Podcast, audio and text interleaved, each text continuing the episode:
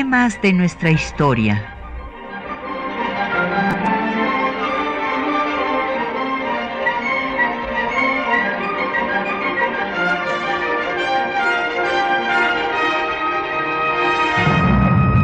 Un espacio que difunde el conocimiento del pasado para comprender nuestro presente. Programa a cargo de la maestra Patricia Galeana.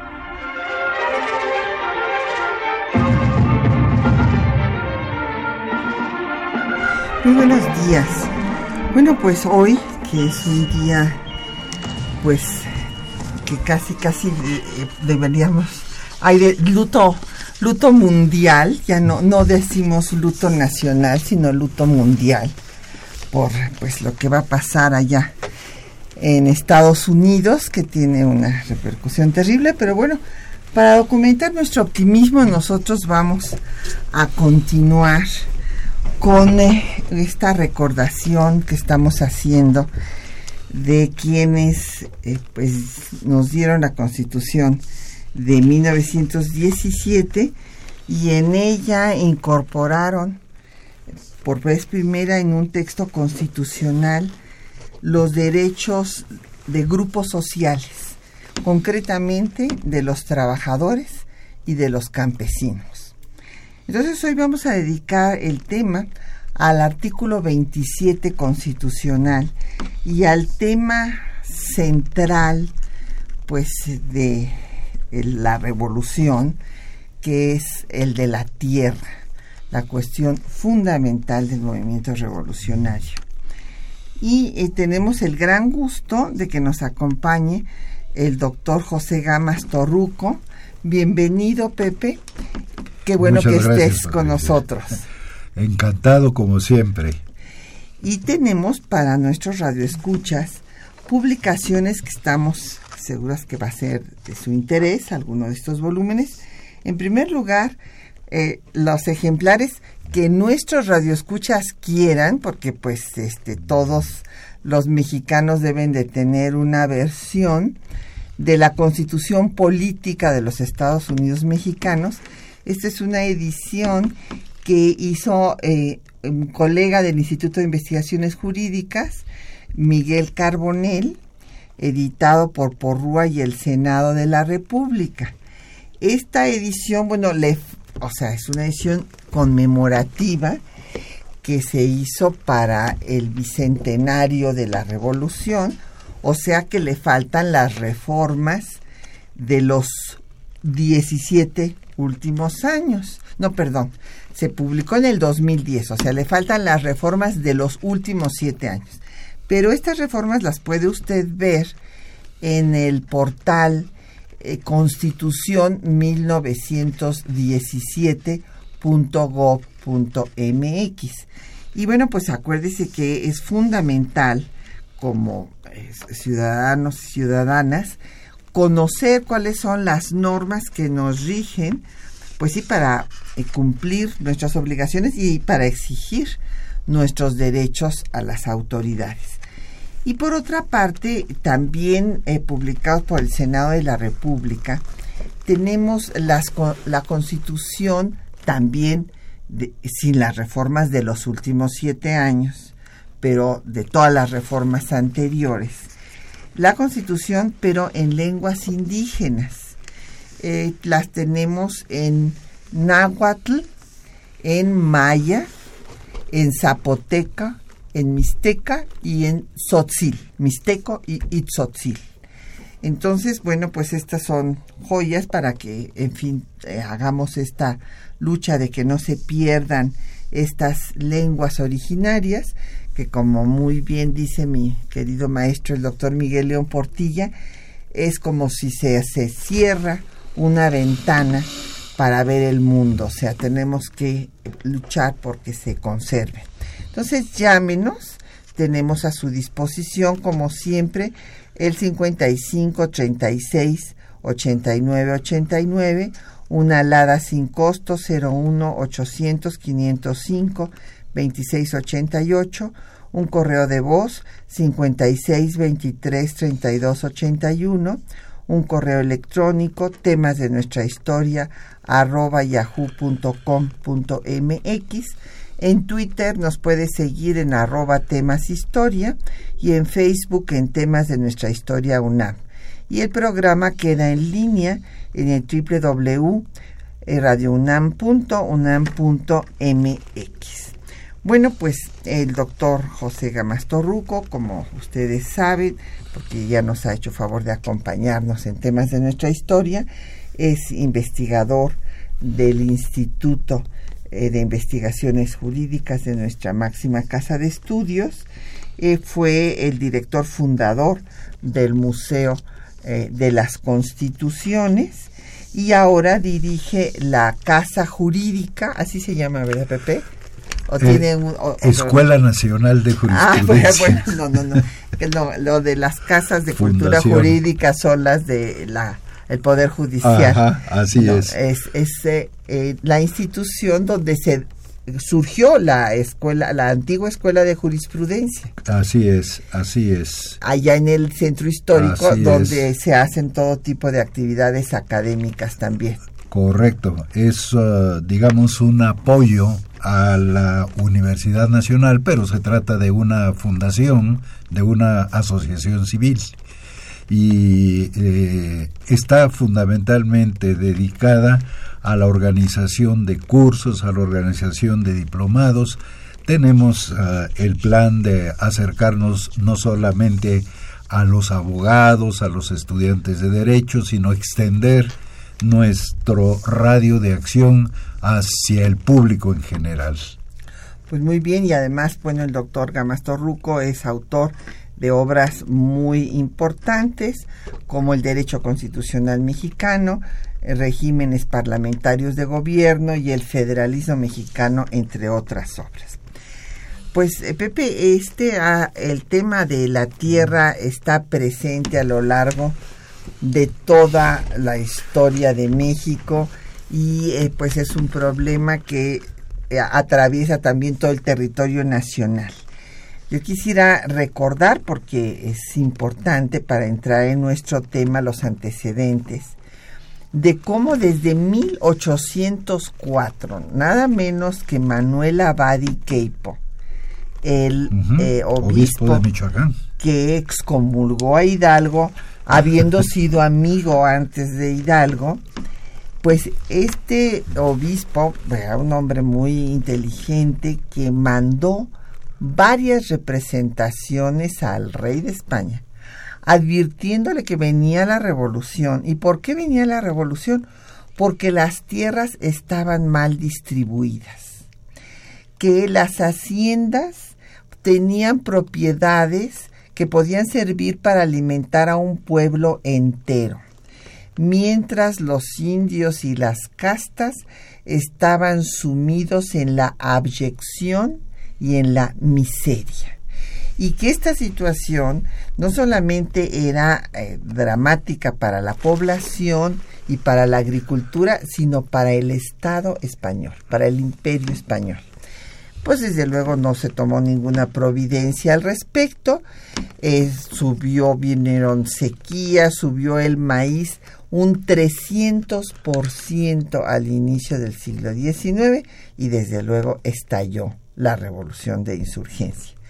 Hidalgo pues habló de dar, regresarle sus tierras, ordenó que se les regresara sus tierras a los naturales, Morelos también, en la constitución de 14 se habló de que había que lograr la felicidad del pueblo, pero eh, es importante ver que incluso en el reglamento provisional del primer imperio, en su artículo 50, se establecía regresar sus tierras a los naturales. Y después viene toda eh, la discusión eh, por los liberales de reforma en 33, primero, de Mora, de que la iglesia había acumulado mucha tierra y que se justificaba la desamortización porque esta propiedad era de orden civil y por lo tanto el Estado podía repartirla. Y después pues viene la ley Lerdo, que es muy interesante porque ha sido el caballito de batalla para atacar a los liberales, que retomaba las ideas de Mora de circular eh, pues las tierras, los bienes que estaban en corporaciones civiles y también eclesiásticas, pero la idea era hacer propietarios a los arrendatarios y se exceptuaba de distribuir las tierras de los ejidos. Sin embargo, esto pues va a dar pie, y como lo dijo Campo, los indígenas no podían, este, no tenían con qué convertirse en pequeños propietarios y, pues sí se van a cometer todo tipo de abusos. El eh, problema efectivamente, Patricia, y es eh, evidente que lo has explicado con, con, toda propiedad, se genera desde, pues, desde la conquista porque eh, encontramos como antecedente la misma encomienda y desde luego pues la apropiación, me refiero hecho, no jurídica, de las tierras por parte de los conquistadores, que después fueron ah, legalizadas en alguna forma. Desde el principio creo que es conveniente distinguir dos, dos, dos aspectos. En primer lugar, las comunidades indígenas cuyas tierras fueron o recibieron la garantía del rey de España de que se iban a conservar por los pueblos. Y por otra parte, pues las tierras que fueron adjudicadas a los conquistadores y que fueron el principio de las grandes ah, eh, extensiones que después ah, pues caracterizaron al territorio nacional y a la agricultura nacional.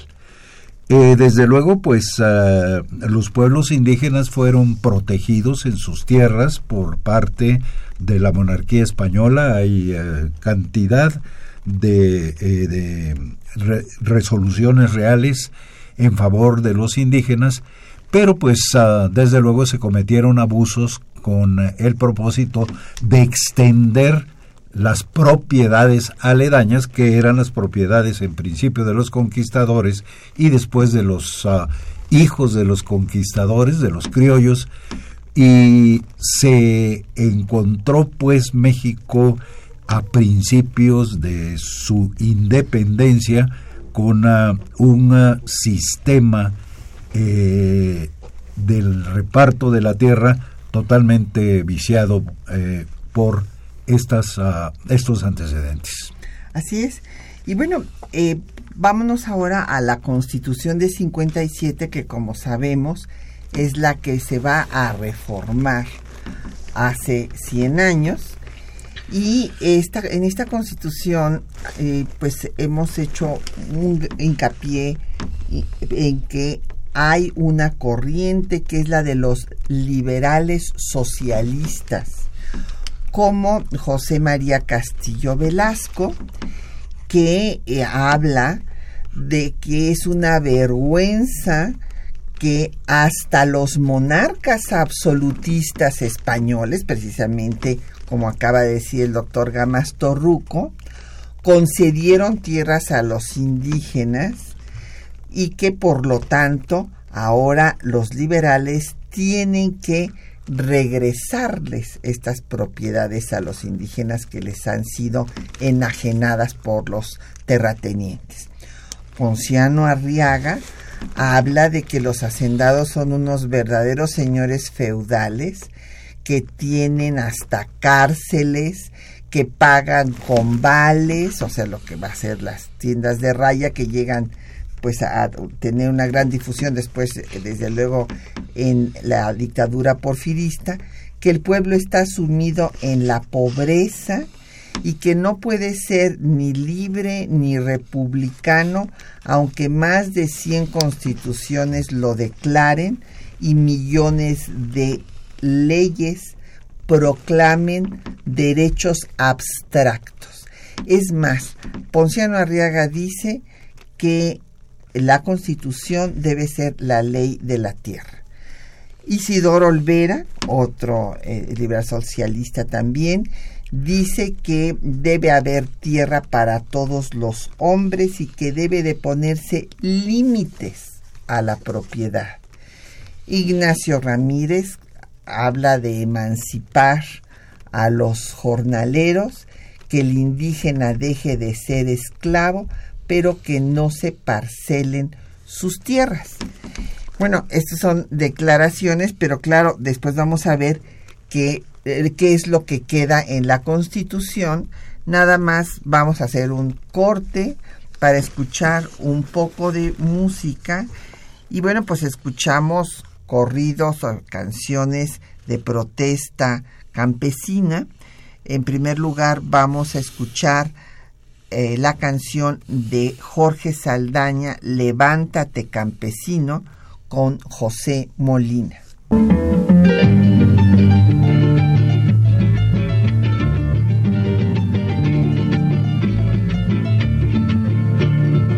Levántate campesino, trabajador mexicano, se están llevando tus frutos, se están robando tus granos.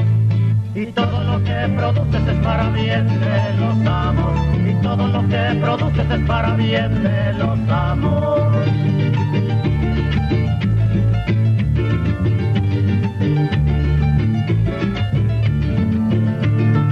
Engañan con la semilla y te roban la cosecha y mientras te mueres de hambre los patrones se aprovechan ellos van por carreteras y tú caminas por brechas. Ellos van por carreteras y tú caminas por brechas.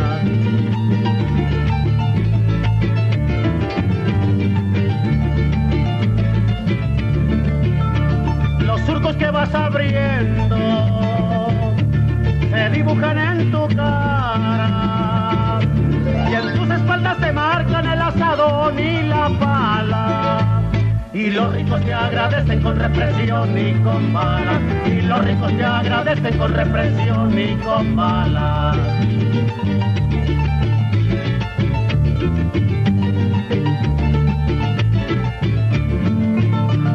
Vas abonando la tierra con el sudor de tu frente. para que venga y te arrebate tu fruto al terrateniente devoran tus intestinos, chupan tu sangre caliente, devoran tus intestinos, chupan tu sangre caliente.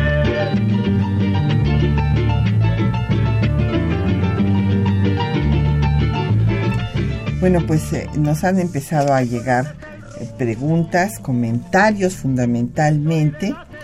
Eh, don Juan Salazar de la Gustavo Madero dice que si puede haber establecerse en la Constitución eh, que no el presidente no pueda cambiar lo que la propia Constitución dice.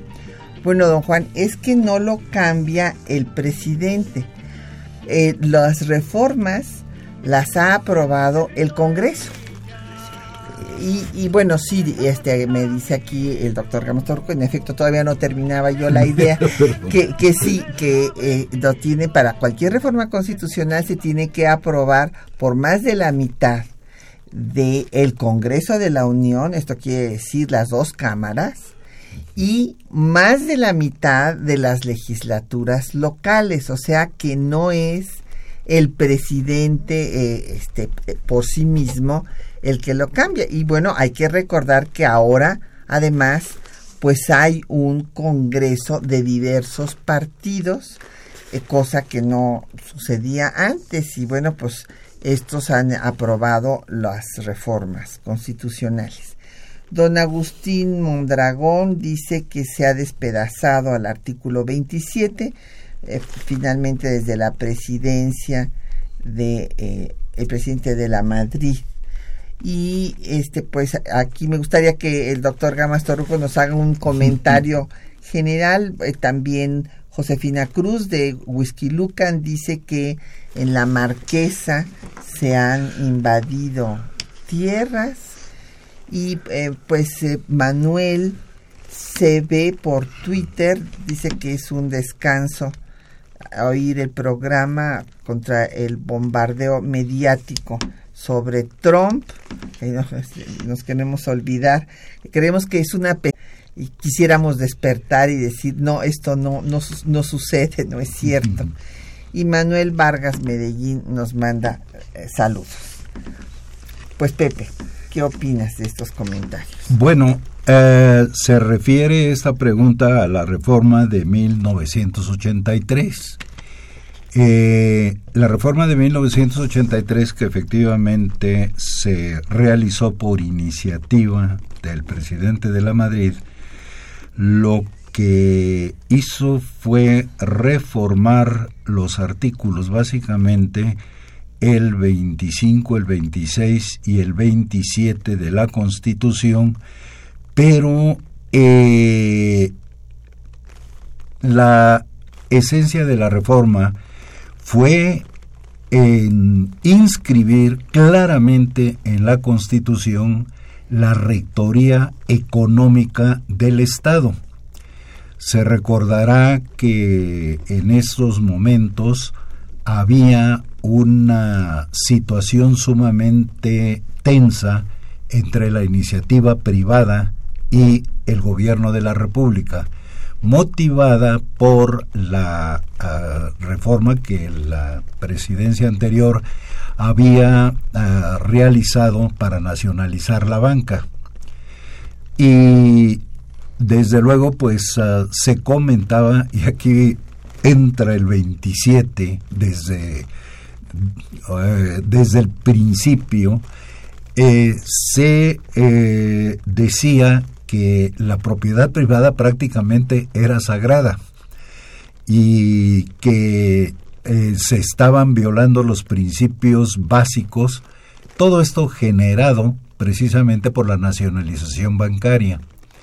Entonces, eh, lo que se hizo fue dejar claro en el artículo 25 constitucional que correspondía precisamente al Estado mexicano la determinación del camino económico de la nación. Ya estaba implícito en el artículo 27, pero eh, la, intención de esa reforma era precisamente dejar claro lo que en el artículo 27 había ah, desde luego eh, señalado como camino de la nación por parte del constituyente el artículo 27 constitucional había señalado que la propiedad está sujeta a las necesidades públicas y por lo tanto eso implicaba un papel del Estado para ir determinando cuáles eran las necesidades públicas y eso quedó muy claro en la reforma de 1983 con el concepto de rectoría del Estado. Por otra parte, eh, lo que se tocó del artículo 27 por la reforma de 1983 fue lo relativo al desarrollo rural integral. Es decir, el concepto de ese momento en adelante era que no bastaba constitucionalmente con garantizar la ah, propiedad de la tierra, la explotación de la tierra en términos racionales, ejido, pequeña propiedad, desde luego no latifundio, eso ya estaba ah, perfectamente determinado en la Constitución, sino que todo el conjunto de la agricultura se llevase no solamente a la explotación de la tierra, sino también a los aspectos de comercialización, porque existía en el momento ah, verdaderos ah, centros de acopio que explotaban al campesino para eh, eh, comprarle a bajo precio su cosecha y la industrialización, o sea, que, sobre todo en el noroeste de la República, la ah, agricultura se encaminara no solamente a la exportación del producto, sino a la industrialización del producto, es decir, transformar los frutales o las ah, verduras en un producto enlatado, en un producto que pudiera beneficiar por ah, el valor agregado al mismo campesino. Eso es lo que eh, consideró la reforma de 1983. Repito, fue una reforma que inclusive dañó tremendamente el orgullo de la iniciativa privada mexicana. O sea, que no se vio con buenos ojos que se repitiera el papel del Estado que había sido definido, repito, desde el inicio por el artículo 27 constitucional, pero que se decía que no era posible entender y que eso era socialismo y no era socialismo, era precisamente la, la reivindicación de los recursos nacionales tal como se, se planteó en en el artículo 27. Creo que de, sobre eso podemos platicar mucho, pero esencialmente fue la reivindicación del eh, Estado como un, eh, una organización que favoreciese y que se ocupase del desarrollo social. Sí, y bueno, y aquí en México pues, hay el temor de hablar de socialismo. Y yo creo que tenemos que quitarnos ese temor, porque por ejemplo, a los liberales, eh, si vemos algunos textos eh, del 1857 se les pone liberales sociales, que son de liberales socialistas porque tienen tendencias sociales y, y, eso es el socialismo. Y hay, y hay muchos tipos de socialismo, ¿verdad? Desde el socialismo utópico hasta el socialismo científico o, marxista, o sea, es como, así como hay muchos liberalismos. Eh, pero en realidad mucho de, eh, de lo, desde luego mencionaste a los tres personajes que en la Constitución de 1857 plantearon ya el problema social e inclusive la necesidad de constitucionalizarlo. Por eh, razón de la época, los eh, liberales llamados moderados consideraron que eso era alarmar a la población, en fin, y no pasaron esas reformas que incluso se decía que no eran función de una constitución, que la función de la Constitución era exclusivamente derechos humanos y organización del poder público. Ah, pero había una, un ingrediente económico importantísimo que es pues totalmente de la economía liberal. La economía liberal es la economía que eh, busca la libertad económica y no podía haber, bueno, la libertad económica y la ah, circulación económica. Y el latifundio, y ya lo señalaban Arriaga, Castillo, Velasco y Olvera, precisamente inhibía esa circulación porque el latifundio contenía una enorme cantidad de tierra desaprovechada y esa tierra se quería poner en circulación. Claro. Y, esto, eh, pues, eh, desde luego va a ser cuestionado, como tú dices, por la mayoría de los propios constituyentes. Así es. Si bien hay que aclarar una cosa, porque esto también es importante decirlo, señalaba yo que así como hay muchos socialismos, desde el utópico hasta el, el científico marxista o comunismo, también hay muchos liberalismos.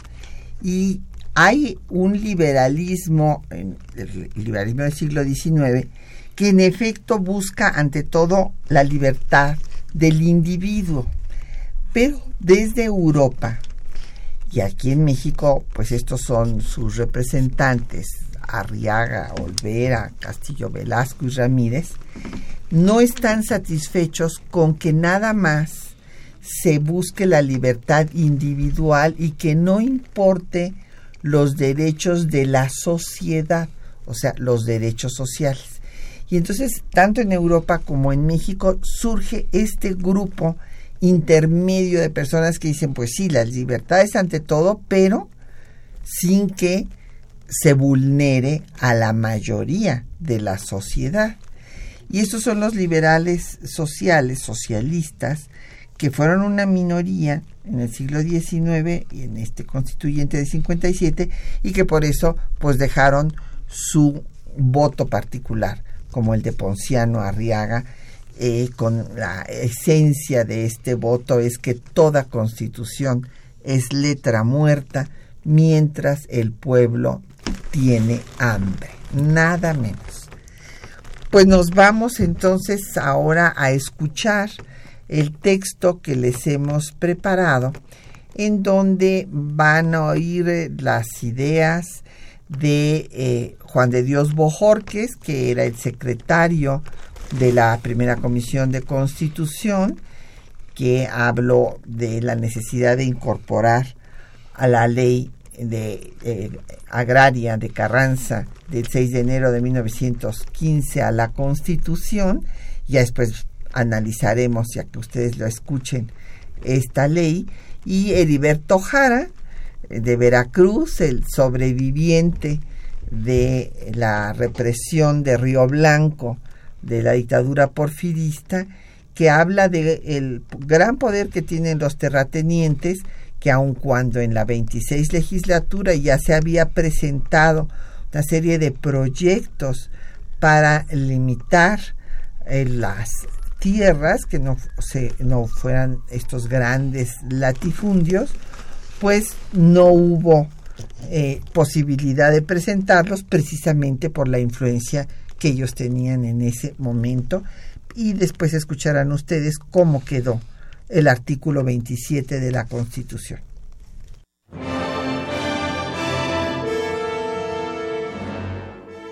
El 29 de enero de 1917 iniciaron las discusiones del artículo 27 constitucional referente a la tenencia de la tierra.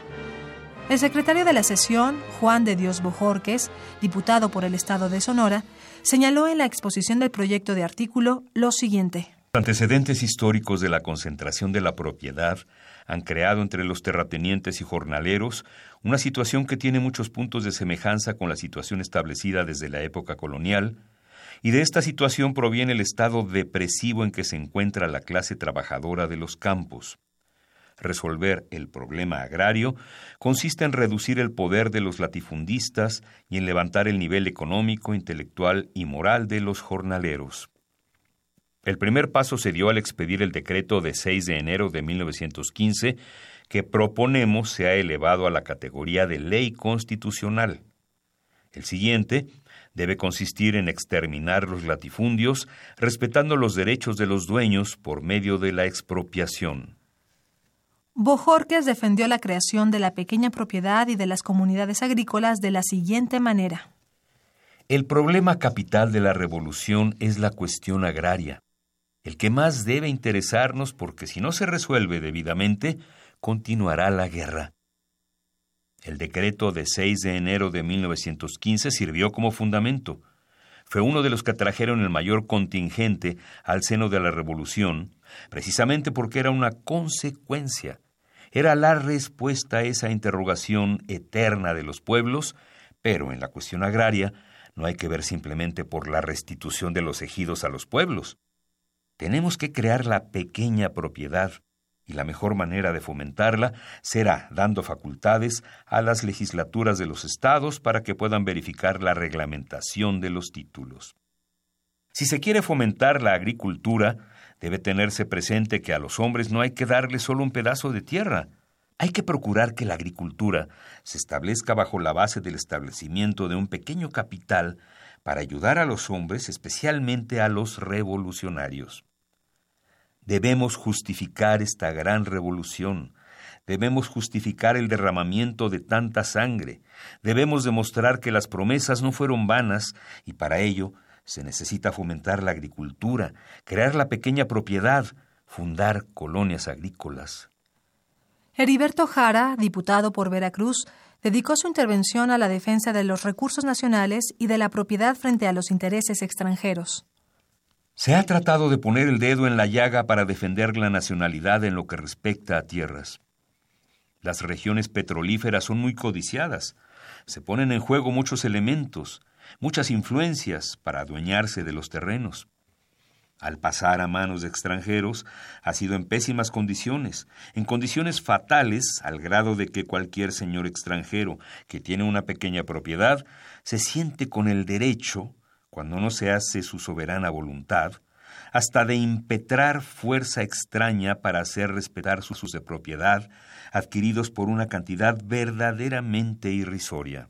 Todos los que pertenecieron a la vigésimo sexta legislatura saben que allí se presentaron más de veinte proyectos sobre la cuestión agraria, ¿no es cierto? Y ninguno llegó a discutirse. ¿Por qué? Por la grande influencia de los terratenientes, porque sabían que no habían adquirido sus grandes propiedades a fuerza delito de robo ante la nación. ¿Qué nos asegura que en el próximo Congreso no se van a poner en juego todas esas malas influencias? Si este libro lo completamos con una ley de esta naturaleza, Pondremos a salvo los intereses nacionales. Queda asegurado el pedazo de tierra al pequeño labrador. Esta ley le dirá de una manera clara, ya no serás el esclavo de ayer, sino el dueño de mañana. Ya no irás al campo dejando tu sudor, dejando todas tus energías embarradas allí. Ya serás dueño de ella. Ya participarás de sus beneficios sin que nadie venga a despojarte. Ya no te levantarás con el azote. No hay que detenernos, señores. Ya que comenzamos la obra no hay que amedrentarnos. Ahora es de que tomemos medidas radicales para corregir nuestros males. Os suplico tengáis presente que el grito de tierra fue el que levantó a los mexicanos, aunque antes permanecían esclavos. El grito de tierra proporcionó el mayor contingente a la revolución.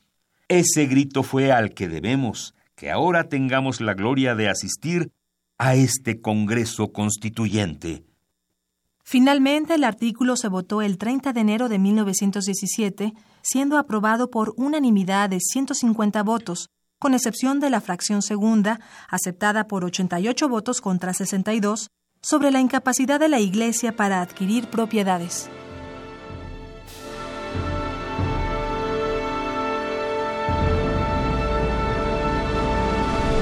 Pues nos ha seguido llegando comentarios y preguntas. Eh, Leticia Ruiz Nava, eh, de Cuautitlán Izcalli, cuestiona que cómo es posible que si el presidente no puede cambiar la constitución, que entonces qué son los decretos constitucionales. Bueno, el, eh, hay, el,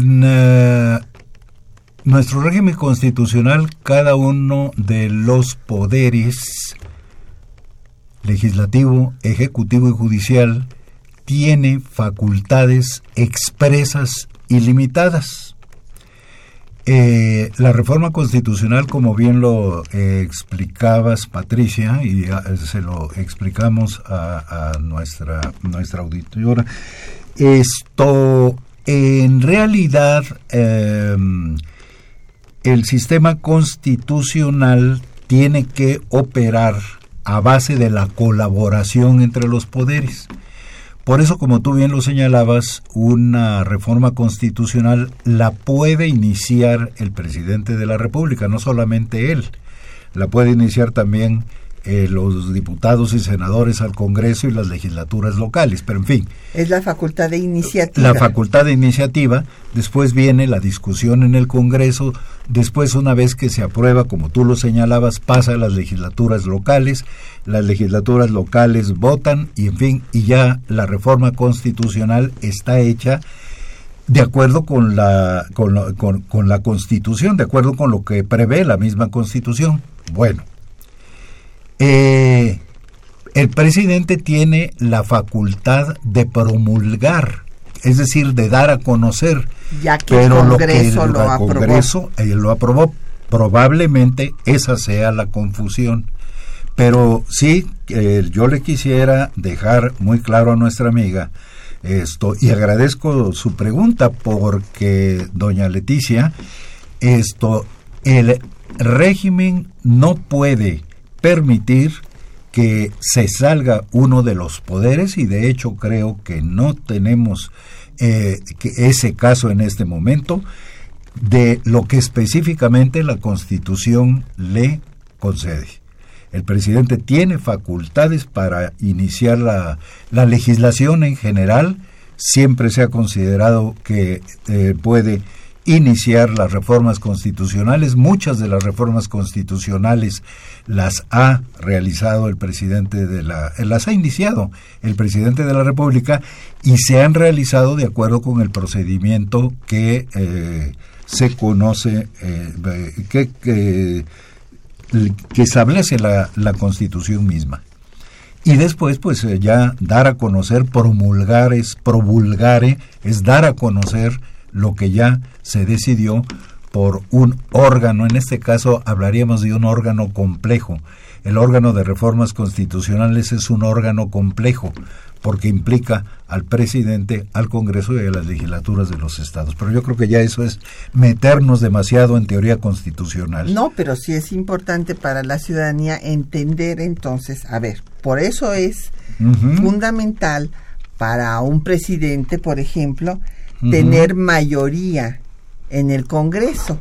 Porque si su partido tiene la mayoría, entonces quiere decir que las iniciativas que mande, pues van a tener el apoyo. Claro, como decíamos, no solamente es que lo apoyen en la Cámara de Diputados y la Cámara de Senadores, sino que después también tiene que ser aprobado por las legislaturas de los estados, en donde también para que se apruebe lo que eh, eh, propone un presidente necesita tener también la mayoría en más de la mitad de las legislaturas de los estados. Así es. Y como ustedes saben, esto, bueno, pues fue por mucho tiempo cuando eh, era el, el, partido hegemónico, era un, un, sistema de partido hegemónico, pero ahora esto ha cambiado. Y por ejemplo, esa es la situación eh, pues tan eh, anómala que vamos a encontrar en Estados Unidos actualmente, en donde el señor que va a tomar, va a jurar como presidente de ese país, pues tiene mayoría en el Congreso y también mayoría de los eh, miembros de la Suprema Corte de aquel país también lo apoyan. Entonces, eso es lo que nos que ha puesto a temblar al mundo entero, porque entonces ese sistema de pesos y contrapesos que eh, pues hace que no haya una concentración de poder en una persona que pueda decidir lo que quiera, pues aquí pues estamos encontrando con que no va a haber no las no la ha habido hasta ahorita y por eso es que pues está va a tomar posesión. Así es. Yo creo que con esto le quedará claro a nuestra amiga doña Leticia el, uh, el, asunto de las facultades, pero sí, sí quiero uh, repetirle que no puede salirse ninguno de los poderes de lo que la Constitución específicamente les señala. Y hay, pero eso lo podríamos platicar en otra ocasión, esto, todos los elementos ahora para que a través de los uh, medios que la propia Constitución establece se pueda invalidar un acto fuera de las competencias de los poderes ante la Suprema Corte de Justicia. Y eh, Javier Guerra, de la Benito Juárez, pregunta que si ha habido modificaciones constitucionales que se sometan al eh, consenso de Washington. Y entonces habría que explicar desde qué es el consenso de Washington. Bueno, eh, desde luego las reformas constitucionales no se pueden someter a nadie más y que yo sepa no ha habido una sola que se haya sometido a ningún otro órgano. Probablemente lo que don Javier Guerra nos ah, dice aquí, y voy a interpretarlo, es si la influencia de alguna ah, realidad o de algún organismo internacional puede influir en una reforma constitucional mexicana. Bueno, pues ah, eh, eh, es muy complejo el asunto. ahorita le voy a, tratar de explicar lo del consenso famoso de Washington. Esto, eh, pero referente a esto, pues ah, México no puede en algún, y eso es obvio, en ah, ah, muchos casos sustraerse a lo que está sucediendo en el exterior. Y por ejemplo, eh, ha habido un movimiento importantísimo dentro de México y específicamente mexicano en defensa de los derechos humanos. Sin embargo, pues no podemos negar que las, los, el ambiente en el exterior favorable a los derechos humanos pues ha beneficiado y ha no diría yo influido, pero pues ha, logrado mayor entusiasmo por reformas de derechos humanos o ha hecho comprensible los derechos humanos en una forma ah, cabal. El famoso consenso de Washington no es un organismo, no es ah, ah, una entidad, sino fue una serie de acuerdos con los ah, responsables de la economía mundial que se fue forjando y que se tradujo en una política que de eso sí hablamos todos, que se denomina neoliberalismo. Pero no, no hay, claro, ya hay libros de texto de economía y libros de texto de difusión donde se puede explicar qué es el neoliberalismo. Eh, pero en ese momento nadie definió el neoliberalismo. Por eso se habla de un consenso. Es decir, no fue más que un arreglo entre una serie de personas, todos ellos pues uh, dotados de facultades en sus respectivos ramos, iniciativa privada, directores de bancos, directores de organismos, miembros de gobiernos, etcétera, donde se determinó básicamente el libre cambio. El libre cambio de mercancías, el libre cambio eh, de eh, capitales y eso uh, apoyado en ah, la necesidad de que todos los países siguieran determinadas reglas. Una de las reglas fundamentales que se, acá don Javier puede eh, eh, ver y calibrar un poquito en los periódicos recientes es ah, la que se eh, refiere precisamente al endeudamiento que se está diciendo que México está excesivamente endeudado, no dramáticamente, pero sí se ha señalado por organismos internacionales que la deuda mexicana está eh, elevándose o está ya elevada, allí pues el lenguaje es un poquito, es como una advertencia de ya no te endeudas más lo que entre paréntesis eh, provocó esta decisión de aumentar el precio de la gasolina. Pero en fin, esto, eh, ¿qué es lo que ocurre?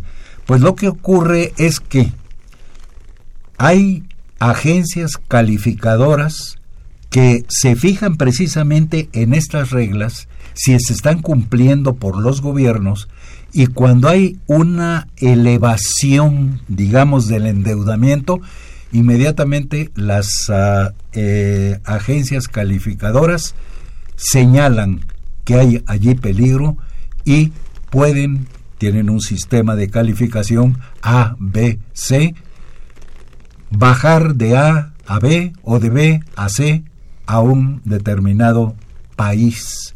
y entonces pues eso tiene consecuencias internas. Así está funcionando la economía mundial. Eso es el consenso de Washington. Ahora lo pueden ustedes, repito, ver y asociarlo totalmente al neoliberalismo. Creo que vamos a tener oportunidad a partir, como señalaba la doctora Galeana, el día de hoy, pues reflexionar mucho sobre este neoliberalismo y sobre lo que va a ocurrir, porque el señor Trump está diciendo una serie de cosas que francamente yo platiqué con un destacado maestro de economía anoche y pues uh, hay una serie de contradicciones en lo que Trump está diciendo que pues ni su misma gente le está entendiendo. Porque eh, también vimos uh, anoche un programa de televisión que se grabó sobre eh, la reunión de Davos.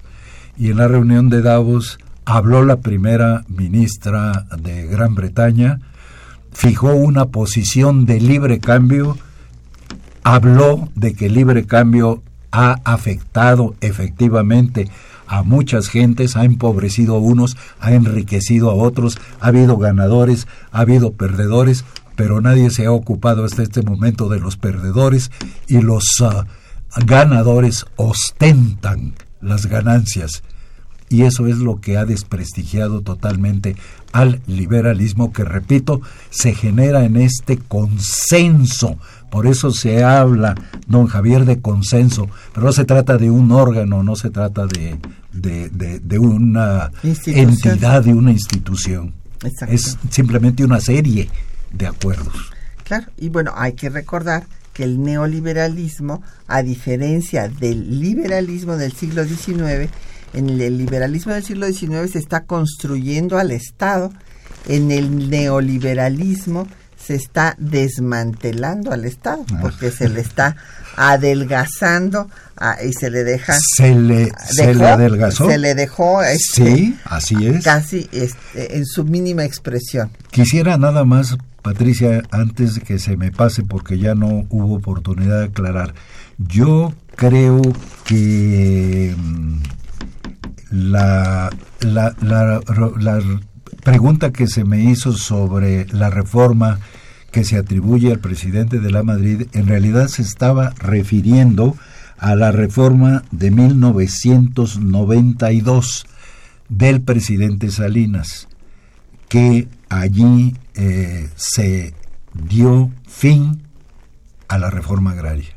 Es decir, se no se dice con, en esos términos, pero en realidad todas las medidas que sacaron que ya no iba a haber repartos de tierras.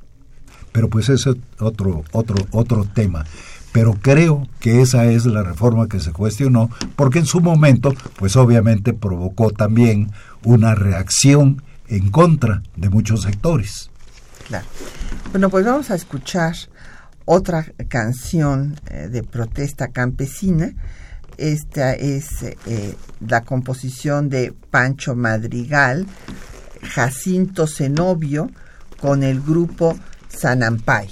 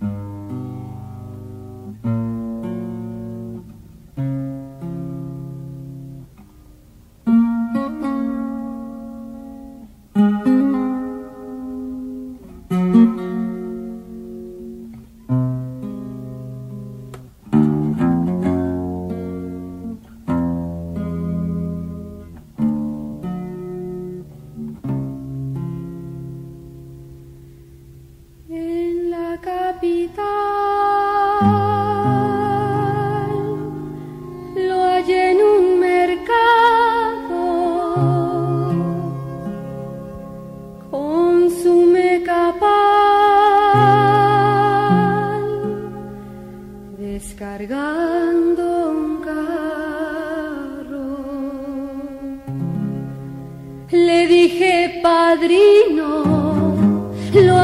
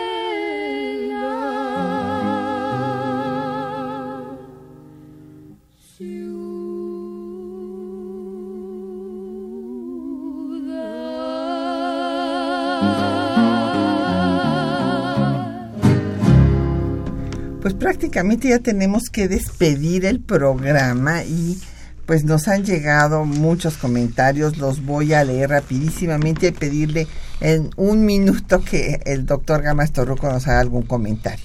Don Efren Martínez eh, no le quedó claro cómo fue este, la reforma de 1983. José Alfredo Cid pregunta cuál fue el resultado de la reforma de 1992.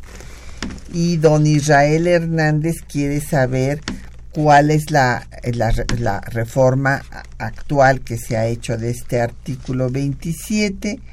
Y finalmente, don Rogelio dice que la constitución pues es eh, un órgano bueno que da los fundamentos jurídicos del estado pero que tiene sometidos y marginados a las comunidades indígenas. Bueno acuérdese don Rogelio que se han hecho dos reformas a la constitución en materia indígena y una de la última reconoció su autonomía. Y Patricia López eh, este felicita al programa muchas gracias Tocaya y el curso que se está dando en el Instituto eh, Nacional de Estudios Históricos sobre las Revoluciones de México, que justamente ayer trató el tema de la reforma agraria. Don Rafael Aranguren, eh, pues que qué lástima que haya coincidido esto con Trump, porque entonces está pues mucha gente distraída en ese tema. Y bueno, pues Pepe, ya antes de despedirnos como conclusión. Bueno, eh, reforma de 1983. Se establece claramente la rectoría del Estado. Le corresponde al Estado la responsabilidad del desarrollo económico. Eh, hace un momento hablábamos del neoliberalismo. El neoliberalismo dice que el Estado no se meta. Es la iniciativa privada la que va a determinar y necesitamos libertad de capitales, libertad, en fin, etcétera, todo lo que diga. Eh, reforma de 1983 eh, establece la planeación, es decir, que la economía no la determine solamente el Estado, sino la planeación democrática, o sea, la participación de todos los sectores. y por último, eh, bueno, eh, haciendo un resumen muy rápido, establece el desarrollo rural integral, que quiere decir no basta con que el campesino te, produzca eh, su, su, su fruto en la tierra, sino que se enriquecería si se le apoyara para la industrialización y la comercialización del producto, no dejarlo en manos del acaparador que existe todavía en muchos pueblos en México y esto eh, que pudiese eventualmente organizarse para industrializar el producto, como decía yo, para transformar lo que la tierra produce en latas de supermercado, con la consiguiente ganancia. Muy bien, pues ya nos están haciendo señas de que ya tenemos que irnos, lamentablemente.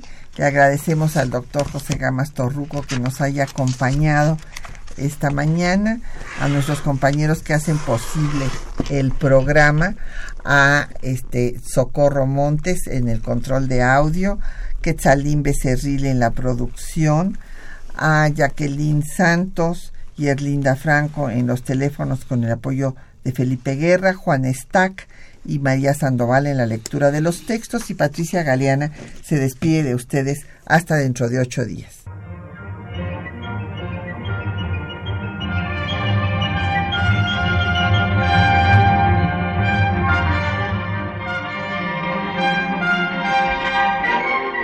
Temas de nuestra historia.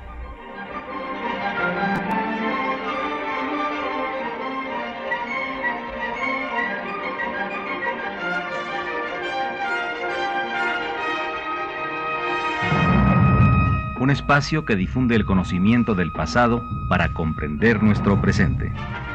Programa a cargo de la maestra Patricia Galeana.